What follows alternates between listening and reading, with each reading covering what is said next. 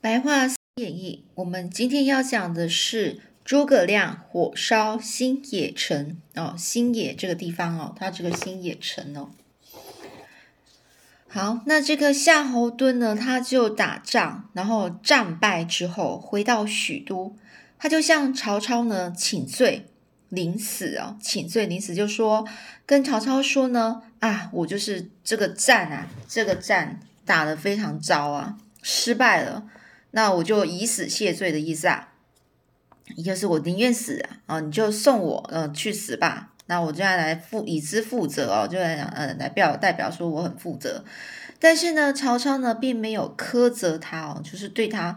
呃就是呃责怪他的意思啊，就只说呢，你自幼就在部队生活，且带兵打仗，难道不知道行军至狭窄处？要慎防对方火攻吗？也就是说，你自幼自幼就是你从小就在这个部队生活啊，而且呢就会带兵啊，带着这些士兵啊打仗啊。难道你不知道这个走到这个这个行军就是走这带领这个军队到这个地，就是他所谓的这个狭窄处，就是它的地形啊，越狭窄的地方就要慎防，就是要防提防哦，就是。就是要要谨慎哦，对方就是敌军呢，可能用火去攻击你，难道你不知道吗？然后接着又说，其他人我都还不在意，就是挂绿刘备和孙权这两个人，挂绿就是他非常的就是担心哦，刘备跟孙权这两个人啊，曹操就为了扫除这两个心腹大患。便将五十万大军，每十万人分一队，由多位将领分别带领。曹操亲自带领第五队往江南出兵。哦，所以呢，这个呢，就说，难道就其他人我都不在意，就在意这两个人？然后呢，你为什么都还不知道呢？哦，曹操为了要扫除这两个心腹大患呢，就接下来呢，他就开始计划，将五十万大军啊，分十万人，呃，每十万人分一队啊，也就是五十嘛，就成变成五个大队，多位由多位将领分别带领哦，曹操自己就带领第五队，然后就往这个江南哦。江南出兵就是往南啊，因为他本来就是许都、许昌那些许都呢，就是在北边哦，要是往南边哦，往南边出兵就打往南边，呃，就是军队就往南边前进喽。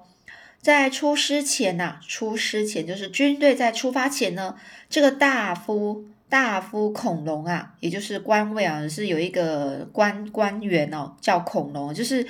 呃，之前听到那个孔融让梨的那个孔融哦，呃，他就进谏曹操啊，进谏就是直接呢就直谏哦，谏就是在讲说，呃，是一个言哦，就是推呃不是推荐的，是进谏，就是直说说哦，直接说哦，直接说的意思就是对那些长官啊，直接就建议啊，什么事呢？就跟曹操说。哎，刘备呢是汉朝皇室的宗亲哦，就是刘皇室宗亲，就是刘家的一个亲戚呀，就是皇室，就是皇室，就是那个皇上也是姓刘的啊，哦，那就是刘家的子孙啊，皇皇帝的子孙哦，而孙权所领的地方啊，所占领的地方又有长江作为天然的屏障，也就是说。隔着长江哦，大家呢要过去打他，要还要跨海哦，跨这个很大的一个江哦，这出兵攻打他们，恐怕都是有不妥之处啊，就是不太好啦。哦，然后这个曹操呢就非常哦，就是怒不可遏的斥退的孔融哦，这个怒不可遏哦，遏就是阻止哦，生生气哦，生气愤怒到。呃，没办法抑制的地步，就是他就一直很生气，非常生气，不能控制。然后呢，所以就非常非常生气的，就斥退，斥退就是很大声的，就是说忤逆我，就是忤逆王皇上哦。他们全部都是抗命大臣哦，怎么可以放任他们逍遥法外呢？也说你就是忤逆我，就是你反对我，就是反对皇皇上啦，哦。他们那些讲的那讲的两那个刘备跟孙权这两个呢，都是抗命大臣，都是就是不听话的啦。你怎么可不听皇上的话？所以呢，你怎么可以放任他们就是逍遥法外呢？也就是说，逍遥法外就想说那些犯法的人呐，仍然是自由自在，没有受到法律的制裁哦。就说你怎么可以让他们就直接在外面这样子很随随便便的这样子公嗯公然的，然后去忤逆皇上呢？哦，曹操呢就很生气这样讲，然后还下令说，再有人敢进谏，一律斩首。哦，再有人说话的话，我就直接砍头喽。这孔融啊，就一出一出丞相府，免便仰天长长叹哦，就说：“唉，没有仁德的人，却去攻打有仁德的人，怎么会不失败呢？”也就是说，这是没有仁德的人，就是说，这个曹操就没有什么仁义之心啊，仁德之心啊。然后他要去打这个有仁德之心的人哦，也就是刘备哦，那怎么会不失败？也就是说他一定会失败哦。当时呢，细律哦，这个细律的家臣哦，细律的，就是讲这个人的家臣，家臣就是他们家的那些帮他做事的人叫家臣哦，就是这个人的家臣呢，刚好在旁边听到这个孔融在一出丞相府就在那边仰天长叹叹，在那边叹叹口，在那边叹气说。呃，就是这个曹操一定会失败的意思啊。于是呢，就告告知这个西律这个人哦，好巧不巧的是啊，就是非常巧，好巧不巧，就是非常巧啊。恐龙呢，正是西律的死对头，也就是这个西律这个人啊，非常讨厌恐龙哦。这西律就又把这番话告诉了曹操，而且天家之业，天家之业就是就是添加油添醋的意思啊。比喻呢，在说话的时候，或是传述某件事情的时候，就变夸大，故意夸大原来没有的内容哦。就说添加之业的说呢，就加油添醋的说，恐龙呢平日呢就常说一些有损丞相威严的话，而且呢和这个祢衡啊交情很好，祢衡这个人交情很好，像祢衡啊就称赞的这个恐龙啊。为为孔子不死啊，也就是说，这个祢衡就称赞孔融，这个是孔子不是说，啊，你就像孔子一样啊。孔融呢，则称祢衡是颜回再生哦。什么颜回再生？颜回也是个人哦，也就是孔子的七十二门徒的之首哦。七十二门徒之首就是第位居，就是孔子的学生的第一名啊。这颜回在说，啊，你就是很像孔子的学生哦，第一名的那一个很厉害的人哦。听说之前丞相大宴宾客时，这个祢衡啊，就公然的羞辱了丞相哦。算是就算是孔融呢，指就是孔融指使他这么做的啦。哦，就是所以呢，这个西律就这样讲哦，就说啊，孔融平常啊都都讲一些跟讲一些呃曹操您啊，就是呃坏话啦，而且呢。和这个祢衡这个人啊，心交情很好，就是跟他很好。而且呢，他们还互相称赞自己为孔子跟子跟颜回哦的学生哦，孔子跟孔子的学生哦。那听说呢，之前呢，曹操您啊，哦，丞相您就是曹操哦，大宴宾客的时候，就是在请客的时候呢，这个祢衡呢，竟然呢，在大家的面前啊，公然羞辱哦，就是大家面前去说你丞相不好哦。听说啊，说他为什么要这么做，是因为孔融要他这么做的啦。曹操听完呢，就立刻暴跳如雷哦，就很生气的命令人啊去去找人去逮捕孔融哦，逮捕孔融就是去抓孔融。孔融呢有两个年纪还很小的儿子，那时候呢正在家中对坐下棋哦哦，仆人呢一听到一知道这个恐龙被抓，就赶快。紧急啊，就进来就录报，录报就紧急录报，就讲说就紧紧急就马上就说不好了，不好了，主人被抓走了，听说马上就会被问斩了，两位公子赶快回避吧，回避就是赶快逃走吧。可是呢，只见孔孔融的两个儿子呢，依然是从容自若，就是一副很不很不紧张啊，不紧张啊，感觉好像都一点也不害怕。丝毫没有流露出惴惴不安的神情啊，丝毫都没有任何因为恐惧、担忧而心安、心神不安的那种表情哦。很镇定的说：“覆巢之下怎么可能有完卵呢？覆巢之下无完卵的意思哦，就像鸟巢啊都已经倒了，倾覆是整个整个巢下了哦，这个。”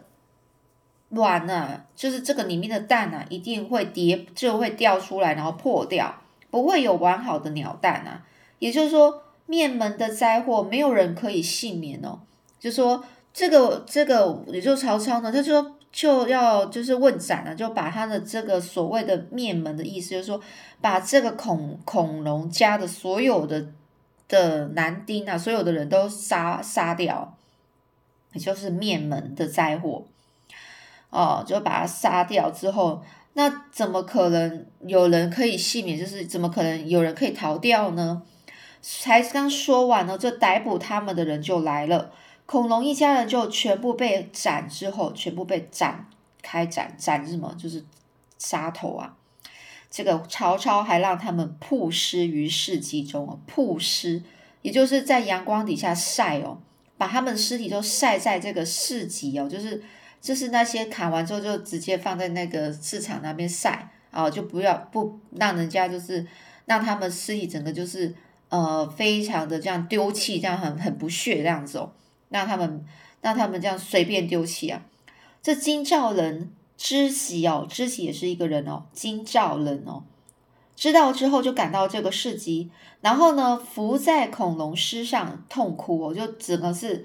就是趴在这个恐龙的尸体上面哦，在那边哭哦。曹操听说之后就大怒，非常生气啊，想说连这个知席也杀了哦。幸好呢，荀荀彧呢在旁边呢劝说说：“我听说知席常劝恐龙不要过分刚直，否则总有一天会引来杀身之祸。现在因为恐龙死而哭，实在是个有情有义的人，这样的人杀不得啊，也就是不能杀啊。”哦，知行呢，因此才免于一死哦，并能够帮这个恐龙父子他们呢，整个他们家子把他们家的人哦，就是收尸埋葬啊，帮他们葬葬尸体哦。这个恐龙死后呢，再也没有觐见之人哦，就没有人敢直接呢去直见哦，直接就是直接去跟跟这个曹操或是上位的人建建议什么事情哦。曹操呢，马上就传令啊，大军起行哦，也就是说，没有人再去阻止曹操去嗯南下哦，南下攻打攻打刘备跟孙权哦，所以呢，就马上啊，他们就动身出发了，大军起行哦，就动全部的这个军队就动身出发了。至于刘备等人呢，回到了新野，诸葛亮就提醒刘备啊。夏侯惇虽然战败了，但是曹操一定不会就此善罢甘休哦。这个善罢甘休意思就是说不会轻易妥协哦，然后就放弃哦。所以呢，这个地方新野不宜久留啊，不能够再留下在这里了，赶快哦。听说刘表病危哦，病危就是他生病了，已经快死了。趁这个时机呢，趁此时机，我们可以取荆州作为安身之地呀。也说，我们可以直接呢，趁这个时候呢，直接把荆州啊就占为己有，然后当为当做自己的安身之地，就是保护自让自己可以在那边呃停留啊，然后可以做发展哦。但是刘备是断然拒拒绝哦，就断然就是很快就拒绝了。我宁愿死也不做这个忘忘恩负义的事情啊！忘恩负义就是忘掉人家的恩情啊，然后背叛人家啊，这个不不仁不义的事哦。做这个不仁不义的事啊！这诸葛亮表示，如果当时不取下荆州，将来一定会后悔莫及哦。你如果现在不取下荆州，那你以后会后悔啊。刘备还是却还是坚持己意哦，也就是非常坚持自己的想法。诸葛亮啊是无奈的说：“那只有在想别的办法了。”在荆州的刘表曾经向刘备表示自己。已病入膏肓哦，比如说在荆州的那个刘表，刘表他生病了，他知道自己已经快不行了，病入膏肓，只说这个病情已经很严重啊，无法医治了，就在比喻啊事情啊危急哦，严重到无法挽救地步。有时候在讲，除了自己哦那个人啊病入膏肓，就是生病到很严重，可能就马上要死哦之外呢，哦也有在比喻说这个事情啊已经。非常严重了，病入膏肓哦。严严重到无法去解解救或是去解决了。所以呢，这个里面就讲刘表呢，他就当时候已经生病到不行了，而且自己的儿子啊不成才呀，打算把这个荆州啊交给刘备治理啊。但是呢，刘备却还是坚持不接受啊，最后只好立下遗嘱哦，就是写下他自己的意思哦，请刘备呢就辅佐自己的儿子刘琦为荆州之王、荆主哦，荆州之主哦。也就是说，他就把这个荆州呢留给他两个儿子，其中一个是刘琦哦。但但哪知道啊，岂知啊，岂知蔡夫人生怕刘琦真的成为荆州之主啊。极力阻挡刘琦见父亲最后一面，也就是说，这个蔡夫人，也就是这个刘表哦，这刘表快死的这个人，他的一个姨，他的老婆哦，第二任老婆，他呢就是呃刘琮的妈妈哦，刘琮的妈妈。他他就很很怕说，呃，这个刘琦呢，就成为荆州之主之后，那我儿子怎么办呢？所以呢，就阻挡这个这个老大刘琦啊，去见他父亲最后一面。最后刘表是含恨死后，含恨死就是都要交代遗遗言啊，都没办法交代啊，见不到自己要要呃的大儿子啊，刘琦哦，就这样子没办法交代后是这样就死了。这个蔡夫人跟蔡瑁，蔡夫人就是那个刚刚说了，就刘琮的妈妈哦，呃，就是刘表的这个老婆，第二任老婆，和这个蔡蔡瑁，我们上次讲蔡瑁哈，蔡瑁这是那个蔡夫人的就是兄弟呀，就联手呢篡改篡改的遗嘱哦，篡改就是把那个遗嘱本来是要把这个呃荆州啊。呃，传位给传给刘琦的，他就把它改掉，改改立改成这个刘表的二儿子哦，也就是刘琮啊，哦，就把这个遗嘱改掉，然后把这个荆州留给哦写的遗嘱就改成说要给二儿子哦，刘琮哦，也就是蔡夫人的亲生儿子刘琮啊，作为荆州之主哦。正当发生这些事情的时候，又遇上了曹操要来攻打。这个年方十四岁的这个刘琮啊，就刘琮那时候还十四岁，国中生啊，竟然在左在竟在左右身边人的建议下，决定就把这个荆州、襄阳等九郡哦，献给就是他他爸爸留下来的那些土地呀，全部就送给了曹操，献给曹操哦，并这个命这个宋忠啊，宋姓宋啊，忠义的忠哦，宋忠哦。这个偷偷的把这个降书哦，降书就是投降的这一本投降的信啊，送给曹寅给曹操啊。这宋忠见过了曹操之后，就在返回襄阳的途中被关羽给南下哦。也就是这个宋宋忠呢，他就把这个投降的这这封信呢送给这个曹操之后，然后在回来的途中被关羽南下，然后呢。